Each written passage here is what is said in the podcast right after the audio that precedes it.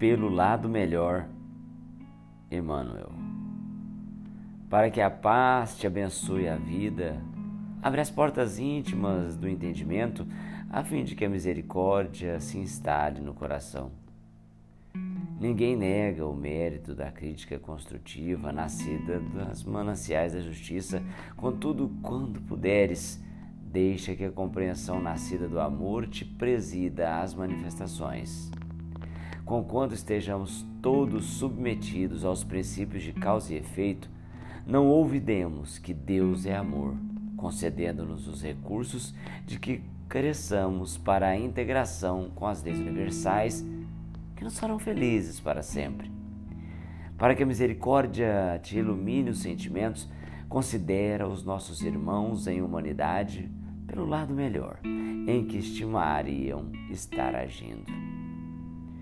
Esse companheiro abandonou as tarefas que lhe competiam na seara do bem.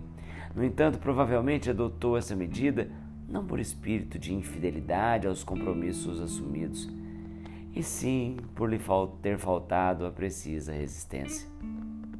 Outro que entrou na sombra da delinquência não terá falhado porque a crueldade lhe dominasse o espírito, mas por não haver conseguido ainda senhorear a própria natureza suscetível de queda nas tramas da obsessão. Aquele outro que desertou das obrigações domésticas não haverá fugido aos próprios deveres por falta de amor aos familiares, e sim por lhes esmorecerem as forças no trato com as responsabilidades da vida. Outro ainda deslanchou para esse ou aquele hábito infeliz, não porque assim o desejasse, mas temendo resvalar na criminalidade a que se sentia impelido pela insistência de longas tentações. Deixa que a misericórdia te auxilie em todas as ocorrências, a fim de que possas tudo interpretar pelo lado melhor das pessoas e situações do caminho, de modo que o lado melhor de teus problemas próprios seja também visto.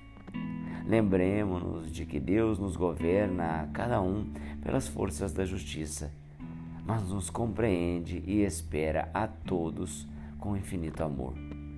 De nossa parte, um diante dos outros, saibamos igualmente compreender e esperar.